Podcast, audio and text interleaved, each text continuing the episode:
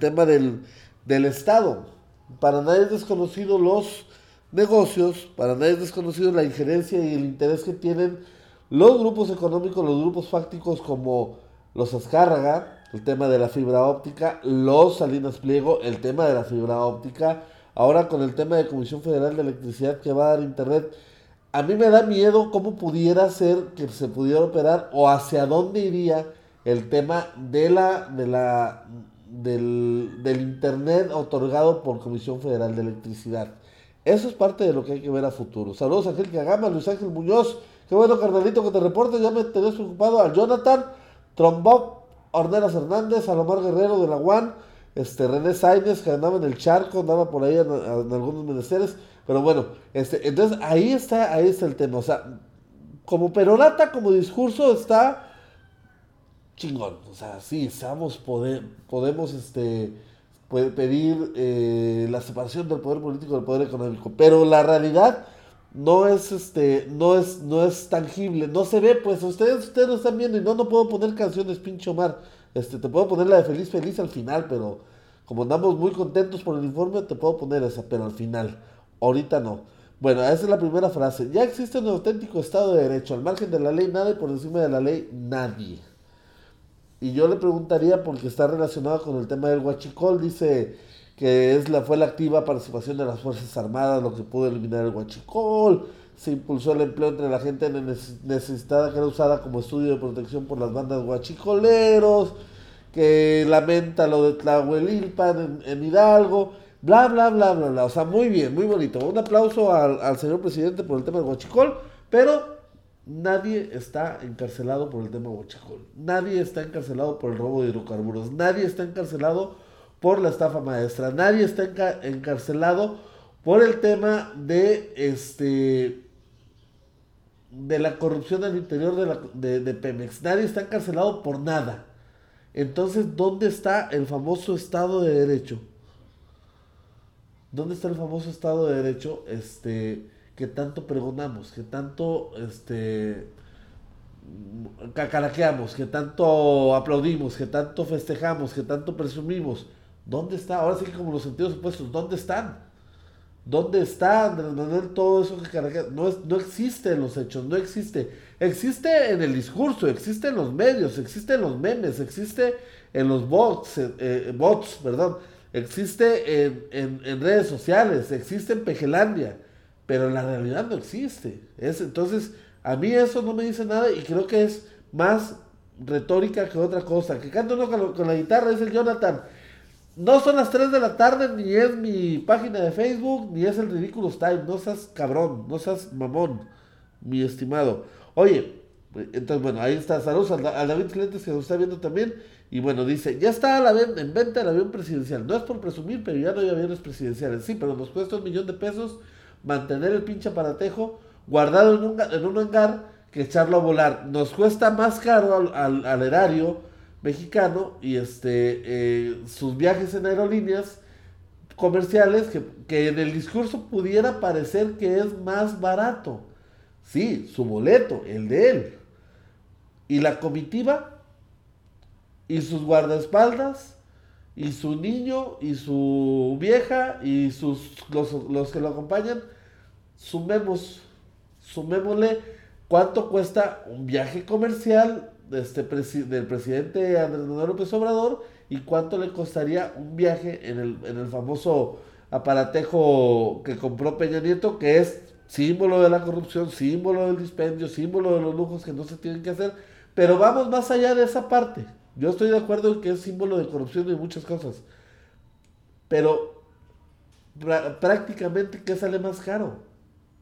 Al final, Todas esas madres salen más caras en viaje comercial que en el pinche pajarraco ese que compró Peñanito que no hemos podido vender y no vamos a poderle vender a nadie. Entonces, ¿de qué chingados estamos hablando?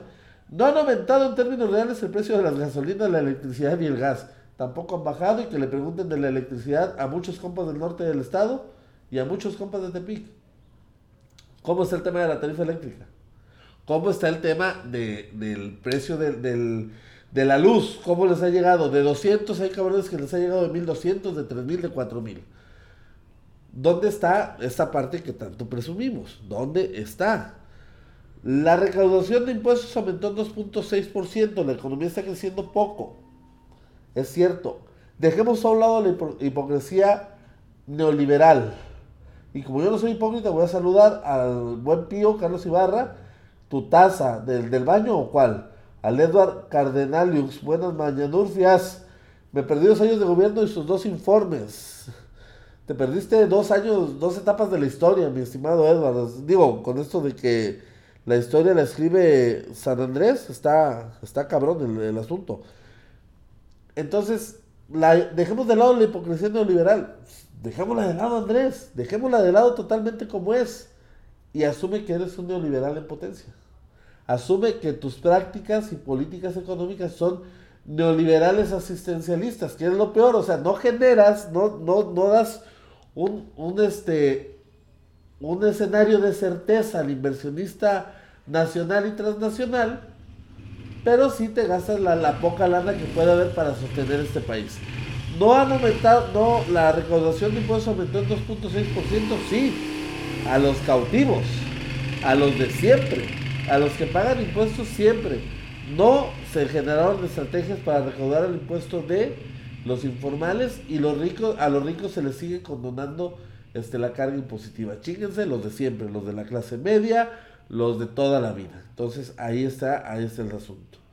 Los niños de los que eran las estancias infantiles reciben su beca directa sin intermediarios. Se otorgan becas a todos los estudiantes de nivel medio superior. También la reciben los estudiantes universitarios de familias pobres. En total reciben más de 10 millones de estudiantes. A ver, los estudiantes pobres ya recibían becas. Está en Prospera. Yo recuerdo las filas al, al, iniciar el este todo periodo escolar y ya recibían sus becas. O sea, eso no es nuevo, solamente le cambiaron el nombre como todos los gobiernos lo hacen. Solidaridad, Pro Campo, Prospera, bla, bla, bla, como le quieran decir a, a las famosas pinches becas. Los de prepa igual. ¿Se ha incrementado por el tema de los ninis? Sí. ¿Cuántos realmente utilizan su beca? Bueno, ¿cuántos realmente de estos que, que, recibieron su, su, beca de manera este, discrecional realmente están yendo a clases, porque no hay ninguna cláusula, ninguna condición para, para esos niños. Entonces, ahí está el problema. De las estancias infantiles, 70% de las personas que reciben su beca directa, o sea, el recurso que, que, se, que se daba por niño al programa de estancias infantiles, lo reciben directo. El 70% de estas personas ya no llevó a sus niños a las estancias infantiles.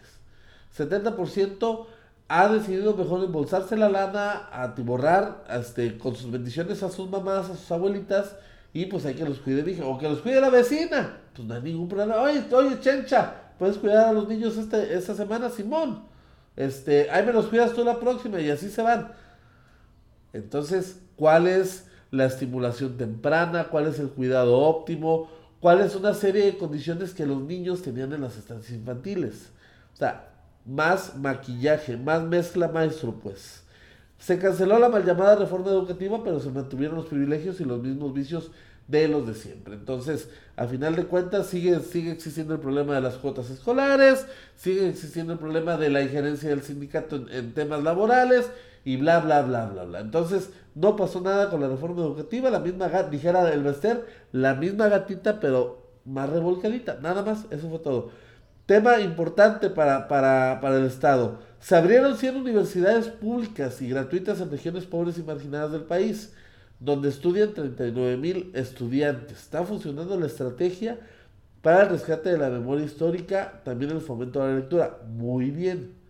¿Y qué vas a hacer con las universidades públicas que ya existen y que tienen problemas financieros? De quien haya sido la culpa en este, en este tema, el gobierno federal tiene que entrar a darle certeza o darle una alternativa de solución o una vía de apoyo a, los, a las universidades públicas. Ahorita hay 10 con problemas, 10 universidades públicas con graves problemas de operatividad por la falta de recursos. En, el caso de Nayarit son 500 millones de pesos que están, que están perdidos, que no se sabe dónde están, que, que no hay una, una situación que permita darle operatividad en el último tercio del año la universidad está, está entrando a una fase crítica que la va a dejar en coma y si no le inyectan recursos pronto, que pueda este, subsanar o que pueda este, solventar el déficit y, el rezago financiero provocado por la ratería y, lo, y este, la irresponsabilidad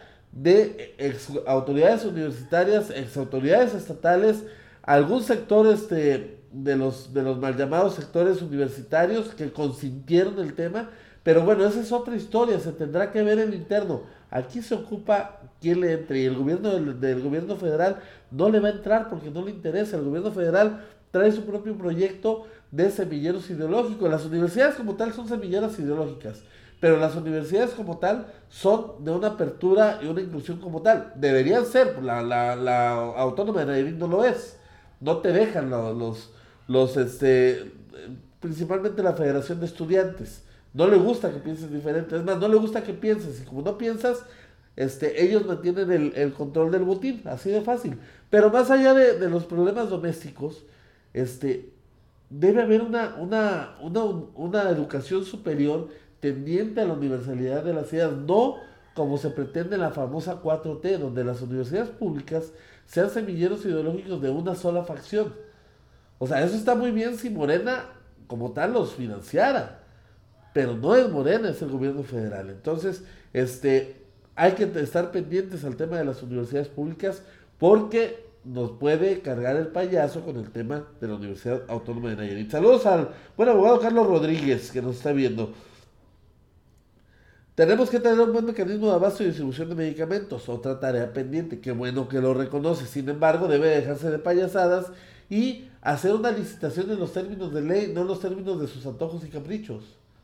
O sea, el problema con las licitaciones este, de los de los este de los medicamentos de las empresas farmacéuticas es que él quiere que se plieguen a sus caprichos. Le vale madre el marco legal, le vale madre el tema de, llevar a cabo las cosas de, de, manera regular. Él quiere que se acuerden con él, que se arreglen con él, que decirles, a partir de hoy es una historia nueva.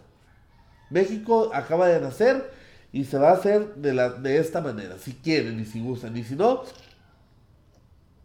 que les vaya bien. El problema es que para poder mandar al, carajo a, a, estos cabrones tienes que tener un plan B, un, un, tema de reserva ahí que no lo tiene. Y entonces quien se jode son los niños con leucemia. Los niños con leucemia que luego sale al coser, secretario de salud, dice, no, pues se pueden aguantar tres días, no hay pedo. O sea, mal y de malas en ese tema.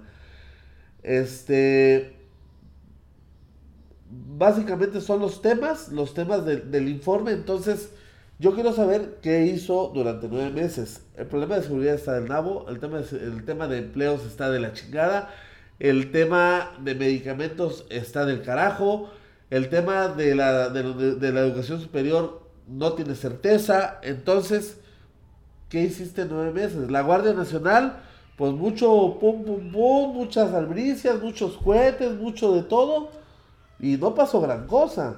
Prometió en seis meses de, este, de instalado la, la, Guardia Nacional resolver los temas de seguridad y no pasó nada.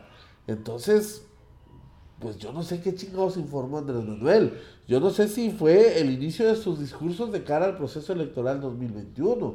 O sea, porque fuera de eso yo no le encuentro ningún sentido ni ninguna razón de ser al informe, al primero o al tercer informe que rindió el día de ayer, que mañana todo el mundo para pues para seguir este, para hacer un resumen de las mañaneras de nueve meses y, chutárselo en seis horas, ahí este, ahí con, lo, con, lo, con la demás, este, con la demás raza, ¿eh? entonces, pues yo no le veo mayor, mayor sentido a un informe de esas características. A la réplica del informe tampoco, o sea, porque al final de cuentas no, no sucede nada, o sea, vas, entregas el documento, yo hay que los grupos que le van a aplaudir y los grupos que le van a mentar la madre, que le van a decir que está pendejo, que está loco, que está gualelo, marihuano, me lo lengo. Y no pasó nada. Ahí está. El ridículo de, de la oposición también. O sea, miles marcharon algunos mil, mil quinientos de por la por este por reforma hasta llegar al al Monumento a la Revolución, cuando se esperaba una mega marcha de opositores y todo mundo este, pidiendo la cabeza de Andrés Manuel. No, si fueron a hacer el ridículo, nada más. En siete estados, en siete ciudades de la República también, León, Tijuana, Tamaulipas. En, en León se juntaron cuatro a marchar contra Andrés Manuel López Obrador. Entonces imagínense el ridículo, el ridículo sonoro que se aventaron estos compas con sus pinches marchitas pedorras que no reflejan nada, o sea, no reflejan más allá que la molestia de unos cuantos, y no hay un tema que nos permita entender y que nos permita organizarnos de acuerdo a las carencias que tiene este país, que sigue padeciendo este país. No es un tema de porque cae mal el peje o nos caiga bien fulano, o nos caiga gordo aquel o nos caiga bien el otro. Es un tema de que es un modelo, un sistema económico que tenemos en nuestro país que no sirve, que no funciona y que el, y que el peje no le va a dar, este, no le va a dar, este, ¿cómo se llama? Solución. ¿Por qué? Porque él es parte de lo mismo. Él es parte de esa famosa hipocresía neoliberal de la que tanto habla y de la que tanto cacaraquea, a la que tanto ataca. Él es parte de eso. Entonces, no va a suceder nada con esto. Y mientras no suceda nada con esto, vamos a tener informes como el del Banco Nacional de Datos e Información sobre caso, en este caso de violencia contra mujeres, que de enero a mayo de 2019, periodo del PG, responsabilidad total de Andrés Manuel, se, se registraron 37.727 casos de violencia contra las mujeres. Entonces, seguimos siendo parte de esa farsa, de esa hipocresía neoliberal a la que tanto dice atacar a Andrés Manuel y a la que no le da ninguna pinche solución este, efectiva y real. Entonces, ¿de qué estamos hablando? ¿Qué nos informó? Esperaremos el, el, segundo informe o al paso que va el sexto informe. Digo, como ya no, como le pusieron el, el cascabel al gato con el tema de la reelección, pues él va, va a ser un escenario imaginario donde, donde rinda este 12 o 18 informes a la nación en, lo, que dura su sexenio. Entonces ahí, ahí el tema. Saludos a la vaca, a Cristian López Montañez que nos está viendo. Bueno, eh, López Obrador se dio tiempo previo al informe de acusar a las empresas farmacéuticas de lo que les comentaba. De, de, de acaparar el medicamento, de no soltarlo, de, de dejarlo ahí, por el tema de las este, de las licitaciones, los acusó de estar atrás de las campañas, este, de las campañas que, que señalan y acusan a su gobierno de ser este, incapaz, ineficaz en el tema de la dotación de, de, medicamentos. Él dice que fueron las empresas farmacéuticas las que financiaron a los papás que fueron a tomar el aeropuerto internacional de la Ciudad de México, que ellos mismos produjeron el video de este niño que pedía, le pedía ayuda al presidente, que no se quería morir, por la falta de medicamentos. Entonces, digo, ya mi peje está medio desfasadito por el tema y, y no sé cómo, cómo decirlo, cómo calificar una situación de este tipo. El, pleito se llama 90 mil millones de pesos. Ese es el tema, esa es la, la realidad este, de quién maneja o a quién se le entrega 90 mil millones de pesos por por compra de medicamento en paquete este, global para el sector salud en este país. Vamos a ver en qué chingados queda el tema. Y por último, información este, nacional también. Eh, ahora que está muy de moda, lamentablemente, el tema de las fosas clandestinas, que hay más de 300 este, en nuestro país. Estamos hablando de, de, de algunas 10 por estado, o sea, 10 panteones públicos clandestinos eh, por cada entidad de la República, este, donde se albergan más de 2.000 este, restos o albergaron más de 2.000 restos, pues este, el problema no ha sido solamente localizarlas, identificarlas, lo hemos dicho muchas veces, el problema va a ser la identificación y ya hay quien dice a los activistas que están metidos en en el tema y que han sido de mucha ayuda en la localización de fosas, este, nos hablan de que identificar cuerpos, en las fosas comunes podría tardar hasta 10 años, este, más menos. ¿Por qué? Porque no existe un banco de ADN donde se puedan hacer comparativos. Este, se tiene que hacer una campaña de, identificación de, de, cromosomas genéticos que nos puedan permitir, en algunos casos, porque en otros va a ser imposible, hacer las comparaciones para determinar la identidad de, tal o cual este, resto humano, resto, resto corpóreo. Entonces, Va a ser bastante complicado, va a ser un tema que va a durar, que va a trascender al sexenio de Andrés Manuel. Ojalá fueran de esos temas a los que les pusiera atención para darle certeza, para darle tranquilidad a esas familias, pero por lo pronto, pues ahí, ahí el tema con los cuerpos este, en fosas clandestinas. Eh, ¿Qué más? Ah, ya pues ya se acabó la, información nacional. Eh, la, información local, fíjense que recientemente eh, el, este cuate de la Universidad Politécnica de Nayarit, Enrique Hernández Quintero, amigo mío, este, y saludo a Elisa Aragón, que nos está viendo, este, dijo que él le gustaría tener otro tipo de responsabilidades más trascendentes, más importantes dentro del gabinete de Antonio Echevarría García y para pronto se dejó venir la maremada, la marejada de chismes, rumores, memes y demás, donde pues este ponían ya a Enrique Hernández Quintero como secretario general de gobierno en la administración de Antonio Echevarría García, dejando de lado a, a José Antonio Serrano Guzmán que recientemente tomó la responsabilidad y tomó la estafeta de Jorge Aníbal Montenegro Ibarra.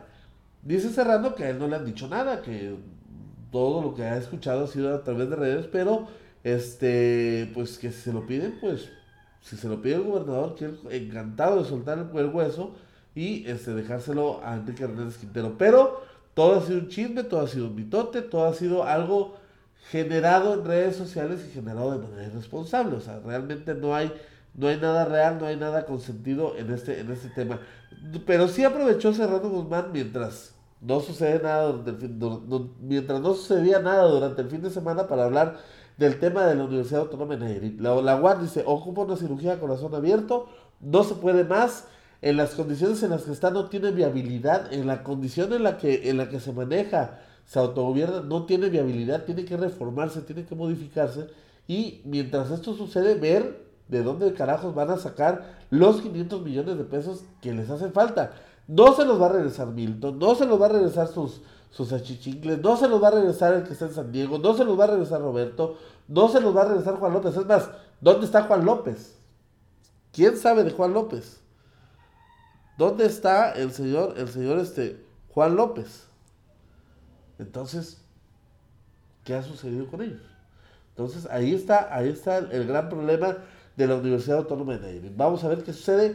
Tienen un mes para resolver lo que no han resuelto en tres años. Mes para, para sacar los recursos que no han podido gestionar en tres años. Entonces, este negro panorama para los universitarios. Y bueno, por último, comerciantes ambulantes del Centro Histórico de Tepic por fin se dieron a las peticiones de las autoridades y se retiraron, se, se, se acomodaron estratégicamente para no estorbar con las obras y este, las obras de remodelación continúan sin contratiempo. Esto lo informó el alcalde Javier Castellón, que, afortunadamente pues parece ser que va sacando en la parte administrativa, quizá no en la parte social, pero en la parte administrativa un barco que estaba yéndose a dique y yéndose rápidamente. Entonces lo ha logrado medio enderezar. Vamos a ver si le alcanza el tiempo para generar un tema de percepción diferente con la sociedad, que al final de cuentas es la la que importa, y, y la que importa en, el sentido de que, de que debe estar satisfecha con, los, con la calidad de sus gobiernos. Lamentablemente, a veces hay que tomar, hay que asumir medidas impopulares y no, no, necesariamente contra, contra el pueblo, sino que tienes que atender la parte que no se ve, la parte del entramado financiero. Entonces, ahí, ahí el, este, la actual administración ha hecho un excelente trabajo y ojalá al paso del tiempo, al paso de los años se le pueda reconocer. Y ojalá que el que venga, si no es que repite el maestro Javier Castellón, ojalá repitiera, pero si no repitiera, el que venga, siga en esa ruta de reordenamiento financiero, de limpieza de la casa, de darle viabilidad, de darle salvedad, de darle sanidad a unas finanzas públicas municipales que están de la mierda, que están del nabo y que se están haciendo un montón de, de, de esfuerzos para poder solventar las necesidades que tiene actualmente la capital del estado. Bueno, con esta información yo me despido, soy Ulises Lugo y Ulises Lugo presentó las noticias con café porque ya sabe usted, si no, no son noticias. Nos vemos el día de mañana. Saludos, bye.